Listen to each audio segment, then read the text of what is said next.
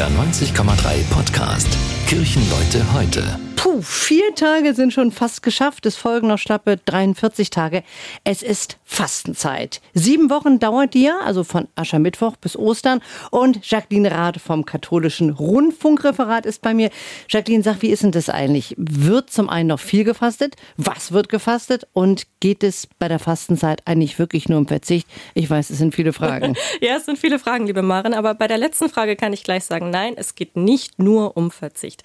Die Fastenzeit ist die Vor Vorbereitungszeit auf Ostern und die dauert immer 40 Tage. Und das stimmt auch dieses Jahr so ungefähr. Von Aschermittwoch bis Ostersonntag sind es 47 Tage und da man die Sonntage dann nicht mitzählt, dann landen wir bei 40 Tagen. So, und diese 40, das ist natürlich eine symbolische Zahl, hat eine Bedeutung. Jesus, der hat sich 40 Tage lang in die Wüste zurückgezogen. Er war dort allein, er hat dort sicherlich viel nachgedacht, er war dort, um zu fasten und um zu beten. Und in der Fastenzeit geht es deshalb auch in erster Linie darum, über sein eigenes Leben nachzudenken und im religiösen Sinne eben auch darum, sich bewusster Zeit für das Gebet zu nehmen. Okay, das heißt also nicht darum, dass ich irgendwie hungern muss oder auf der Waage schlafe. Nein, auf jeden Fall nicht.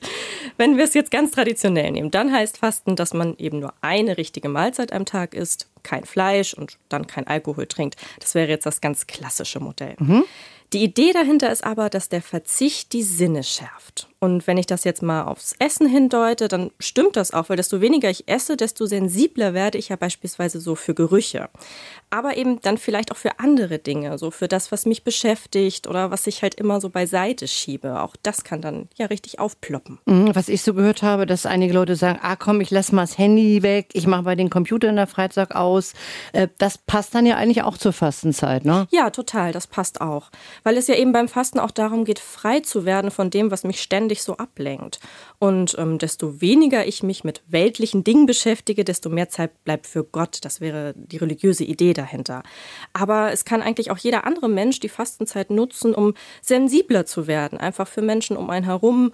Und das gelingt zum Beispiel gut, wenn ich mal aufs Handy verzichte, weil ich bin nicht ständig online, ich bin nicht ständig erreichbar und es ist einfach auch befreiend, nicht immer erreichbar zu sein. Und im Idealfall habe ich dann Zeit, ja, um über mich selbst nachzudenken, um zu überlegen, was läuft gut, was läuft nicht so gut, wo ist vielleicht eine Entschuldigung fällig. Also einfach mal auch Zeit, um zur Ruhe zu kommen. Also Kurz gesagt, ist beim Thema Fastenzeit für jeden was dabei, ne? Für jeden was dabei, genau. Danke dir, Jacqueline, nochmal für diese kurze Erklärung. Jetzt wissen wir Bescheid. Sehr gerne, Maren. Schönes Wochenende. Das war ein Beitrag der katholischen Kirche.